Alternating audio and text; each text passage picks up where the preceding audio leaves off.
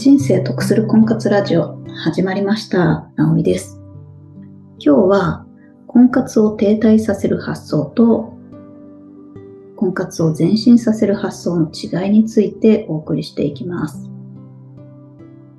あの、婚活をしているとどうしてもこう、ネガティブな方向に考えがいってしまうことが多くなるんですけれども、それはまあ、人ってネガティブな方に引っ張られやすいっていうこともありますし、婚活って、その、いいお相手と出会うまではずっとこう、ある意味失敗経験というか、うまくいかない経験をずっと重ねなきゃいけないっていうことで、そちらに引っ張られるっていうことも、まあ起こりやすいんですけれども、でも、婚活を停滞させてしまう発想と、前進させる発想っていうちょっとした違いがあって、で、停滞させる発想をしてしまう人の方が多いので、なので、まあ、今回は前進させる発想って一体どんなのっていうようなことがお伝えできればいいかなっていうふうに思います。で、停滞させる発想っていうところからまずご紹介すると、あの、こんな人がいいなとか、これは嫌だなとか、理想の男性像を掲げて、会う人とは、まあ、合いそうな人とは次も会おうとかって思っていくんですけど、まあ、会わない人は排除していこうっていうふうに思いますよね。で、その結果、まあ、婚活市場に、その、言い方悪いですけど、お相手の人が見つからずになかなかこう、女性とお付き合いできなさそうな方っていうのもとても多いので、まあ、ダメンズって言ったら本当失礼ですけど、自分に合わないっていう男性っていうのは本当にほとんどですね、多いと思います。なので、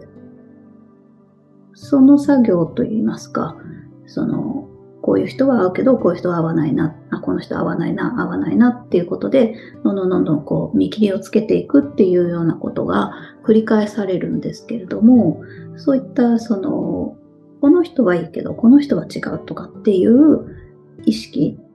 労力っていうところに90%以上かけてるわけです。見つけることに必死ですよね。それに無駄な時間をもう過ごしたくないので、あ、もう、こんなお会計の時にこんなことを言ってくるような人はちょっと絶対合わないだろうとかって言って、ポイントをこう自分の中で作っていて、そのポイントに合わない人っていうのをどんどん排除していくとかっていうことってあると思います。実際、本当にお付き合いしてうまくいきそうだなみたいな、普通に付き合いそうな友達感覚としてうまくいきそうな、この感覚的に価値観的に合いそうな人っていうのって、あの、まあ、婚活の場所にいなくっても普通に誰かと付き合えるし、まあ、結婚適齢期になった時に誰かが捕まえてるっていうことって普通に起こっているので、やっぱりそういう普通の感覚といいますか、自分に合いそうだなっていう人はなかなか少ないっていうことは事実としてあるので、まあ、その、この人はいいけど、この人違うとかっていう、そこのジャッジをすること、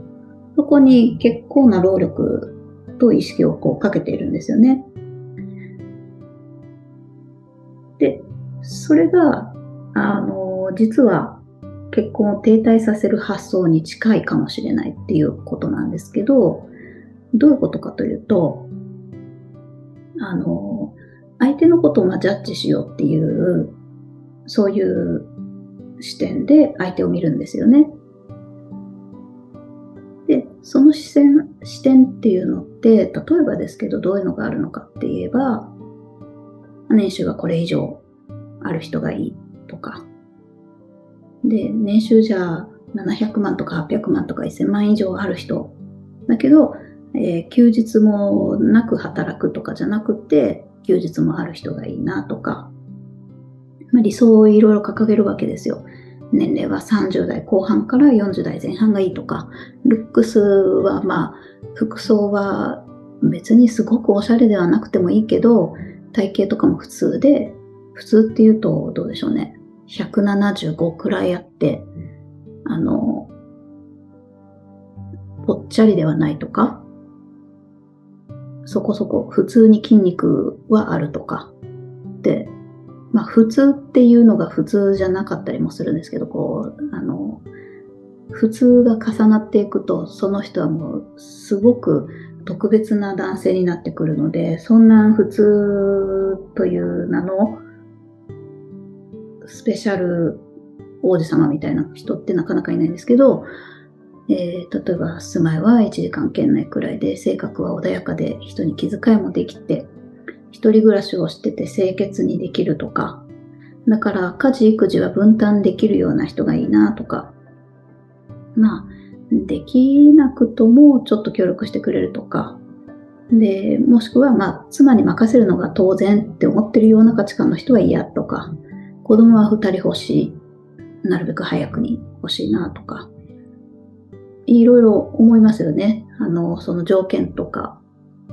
この価値観に合う人がいいなって思う判断基準。それって本当にあの、女性が自分の判断基準でいろいろとこう、掲げるんですけど、割とこれが女性は多いんですよ。男性と比べると。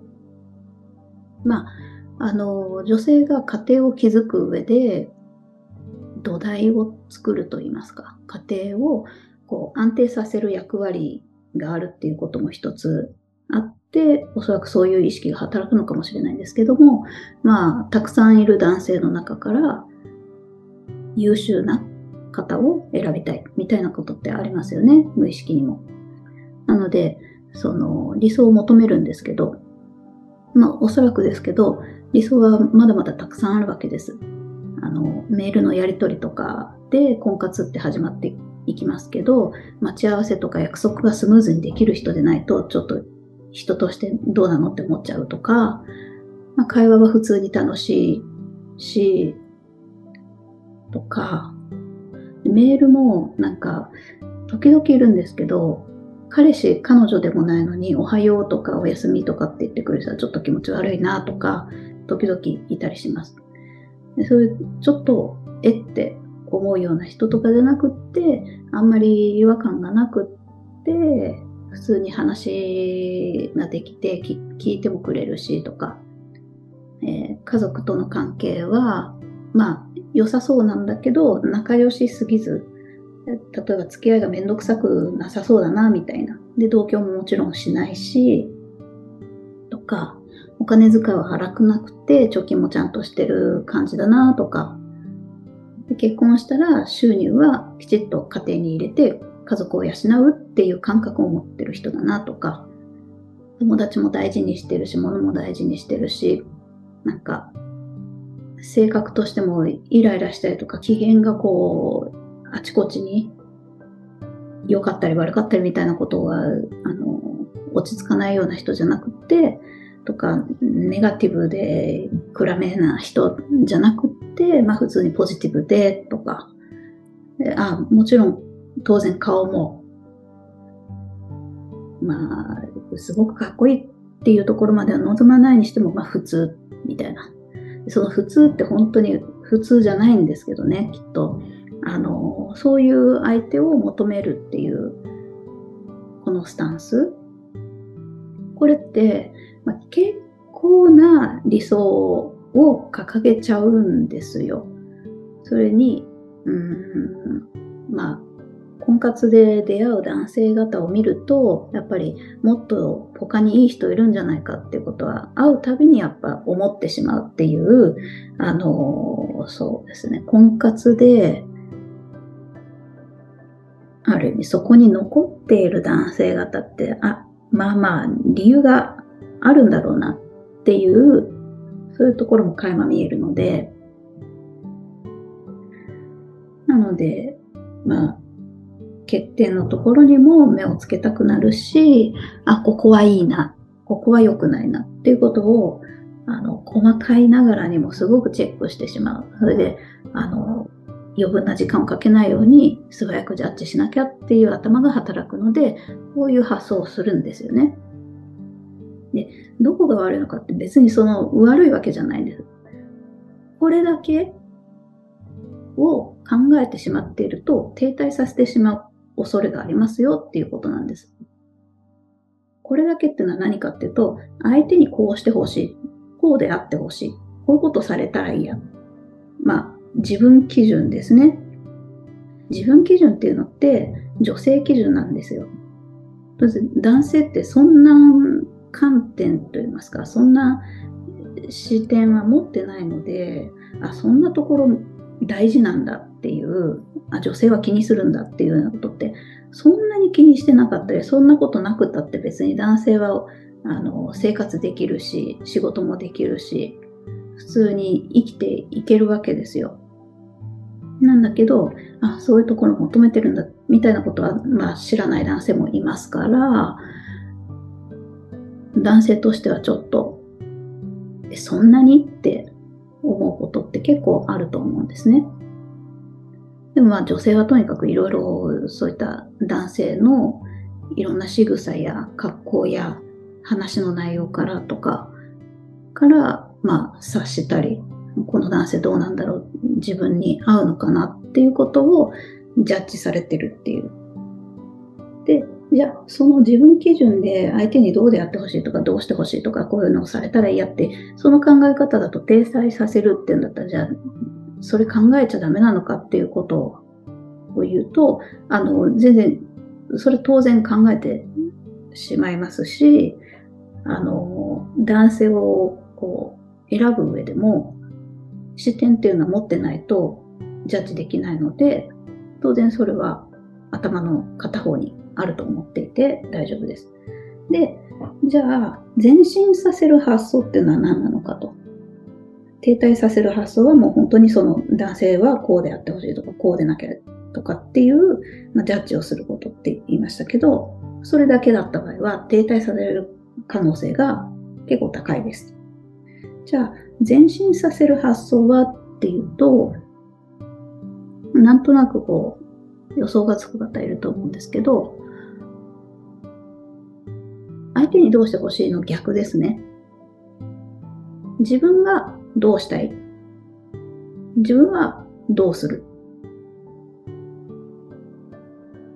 で、さっきのお話だと、男性がある意味女性のためにこういうことをする。家族のためにこういうことをする。方でありたい。みたいな、そういうことなので、逆ポイント。女性として、じゃあ男性のためにとか、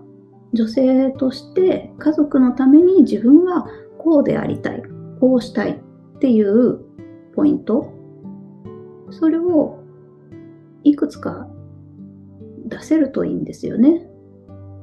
いくつかっていうと、あの、さっき挙げた男性の理想像、細かく10個、十数個出したかもしれないですけど、そのポイントと同じくらい出せるような、そのくらいのボリュームで。というのも、相手をジャッジして、これはダメとかっていう、こう、ダメ出しをするようなことって、男性だって察しますしね、その、あ、この人は自分でいいかどうか見定めてるなとか、雰囲気からもそうですし、言葉からもそうですし、なんか、まあ、女性といえば、なかなかマッチングできるほど簡単ではなくて、男性から見ると。マッチングしただけでも、わあ、やったっていうくらい結構ハードルが高くて。で、マッチングしたってなると、マッチングしたって女性はもう何人とも、あの、マッチングしてて、会ってて、で、何人とも会ってるっていうことは、何人もの男性の人たちと、あ、これは違うなとか、まあ男性が断るってことも中にあるかもわかんないですけど、基本的には、まあ、女性が振っているっていう可能性がすごく高いので、あの、自分はこの女性のお眼鏡にかなうのか、OK をもらえるのかどうかみたいな、そういう立場に置かれるので、男性のことをジャッジするみたいなものの見方をしてるな、みたいなことって、やっぱりどうしても男性だって本当に鈍かったらわかんないかもしれないです。普通に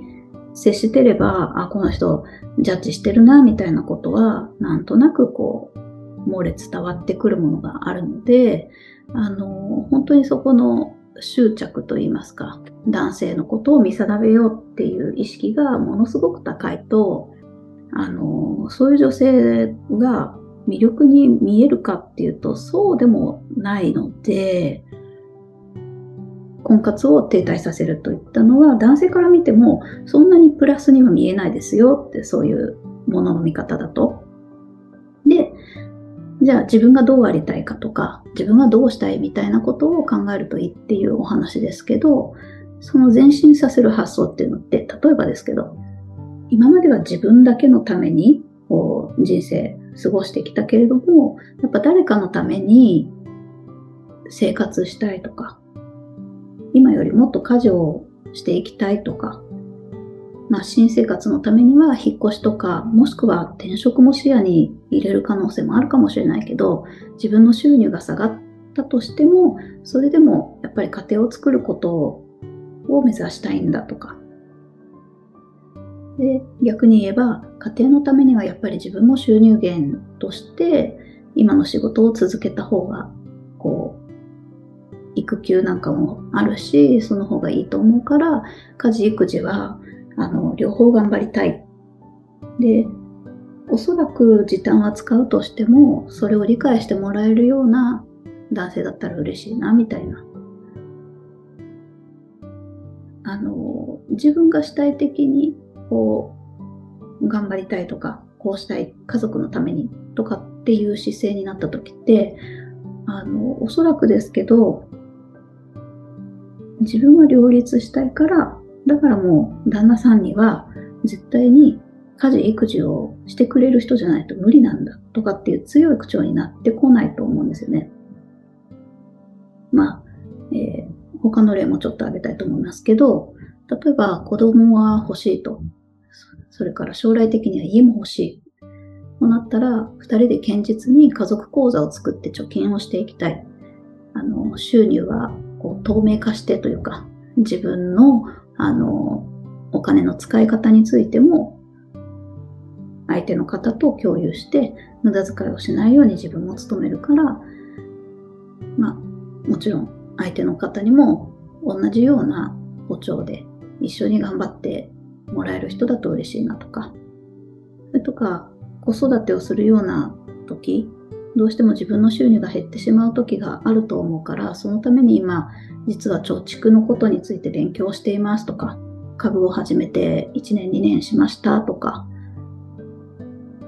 まあ、美味しいご飯を作ってあげたいって思うから、別に今すごくご飯を作ってるわけではないけれども、今実家暮らしだからお母さんが作ってくれてるけれども、とかっていう人もいるかもしれないですが、でも料理をする機会を増やしているんだとか、母からレシピを聞いていますとか、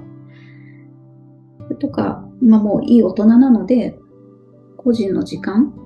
こう、夫婦になったとしても、カップルになったとしても、それぞれの時間とか自由も大事にしてあげたい。男性の仕事のストレスっていうのも理解した上で、あの、一人の時間をやっぱり作ってあげて解消できるような、そういう器も自分は持っていたいとか、洗濯物とか、まあ通常は、えー、干したり、畳んでしまったりとかってちょっとめんどくさいはめんどくさいけど、でも好きな人のものだったら自分も頑張りたいなって思うとか、まあ、好きな人のために何かしたいっていうこと、大変だとは思うけれども、それを楽しんでいきたいとか、他人と暮らすっていうのは甘い話だけではないと思うけれども、人として大きくなりたいんだとか、相手の家族のことも大事にできるような人でありたいとか、昔は受け身だったけど、今はこう自分が思うことをなるべくしっかり伝えようってするようになりましたとか、こう今度どこどこ行きたいよとか、デートしようとか、いついつ合わないとかって自分からも言うようにしてるんですよとか、まあ相手のためにちょっと積極的に自分も働きかけるようにしてますとか、体型を維持できるようにできるだけ今運動も頑張ってるんですとか。なんで、まあ、あの、休日がゴロゴロしてるうちに終わってますみたいなことじゃなくって、何かこう、自分としても将来的にこうでありたいし、今じゃあこういうことをしていたいって思ってるし、今こんなことをしよう、もしくはしています。そんなことが前向きな発想ですね。自分自身がどうなの？どうありたいの？っていうことが、あの、さっきの男性の理想で掲げた数と同じ分くらい、自分の中にも持ってた方がいいわけですよ。人のことだけ口出しますみたいな人にならないから。で、もしですけど、自分の理想を語った時に、いや、この人はちょっとスペック高すぎて自分とは合わないなとかって言って、合わない男性とだったら話も噛み合わないですから、あの、そんな相手の人は勝手に逃げてきますよ。気持ちとしてどっちがいいかって言った場合、受け身で男性の話を聞いて、まあ、あの、将来家事とか育児とかどういうふうにしたいって思ってるんですかとかって、まあ、相手にも考え聞いたりすると思うんですけど、だって相手の話、相手の話って聞いてジャッジするっていうやり方よりも、自分はこうやって思ってるんです。こうやってしたいなって思ってるんですっていうことを前向きなポイントを語った方が気持ちはいいし、それから相手に対しての印象も断然素敵に見えます。の人が本当に素敵かどうかなんてパッと見わかんないし、何回かデートしてみてようやくじわじわこう分かってくるっていうようなこともあるので、まず相手のことをジャッジしようみたいな目線から入ってると、自分のいいポイントを伝えてないままに、その、なんとなく盛り上がらずに終わってしまうみたいなこともあるかもしれないですよね。だから、すごくいいお相手がいたとして、でそういう男性って女性からモテて、あの、あっという間にこう、マッチングしていなくなっちゃったりとかするんですけど、そういう男性からしてみれば、あの素敵な女性って、あんまりそれもまたいないらしいんです。婚活の市場には。ですごく目立つので、その、そういう素敵な男性からして素敵な女性っていうのっていうのもやっぱり数が少ないと。いうことが自分自身がどうありたいとか自分自身がこうするとか。なんかこう前向きに頑張っているポイントであったり前向きにこう物事を捉えようとしていること。っていうのをなるべくまあ伝えておいた方がいいですよっていうことです。で、それ、無理やり頑張って努力しましょうねっていう話じゃなくて、もう全然よくって、あの、今はまだこうなんだけど、こういうふうにしたいと思っているという自分の理想を、こう、まあ、ゆくゆくはこうしたいと思ってるっていう自分自身の理想、そのまだできるかどうかわかんないけどっていうようなことだって言えばいいんです。で、言ってるうちに自分の中でも、こうなんか、口に出して、その自分が口に出したことを耳、自分の耳で聞いたりすると、あの、刺激を受けてですね、あ、自分ってこういうこと思ってるんだ、みたいな。意識をこう高めることもありますし、あれ？なんか、そうは言ってみたけど、私本当はそれしたくないな、とかって気がついたりとか、あの、いろんな自分を知るきっかけにもなったりして、結構いいんですよね。その、自分がどういう結婚を目指したいのかみたいなことって、自分の中でもはっきりしていった方がいいので、よくわかってないなっていうことがあったとしても、まあ、ゆくゆくこうしてみたいっていうようなことを、夢を語ってみる。理想を語ってみる。で、こうやって思ってるんだけど、どう思いますって相手の人のことも聞いていくといいのかなっていうふうに思います。というわけで、結婚を停滞させる発想っていうのは、もうまあ相手のことをジャッジしようっていうことだけで終始してしまうこと。もしくはそれが優位になってしまっていること。逆に前進させるっていうことで言うと、その男性に求めること以上に、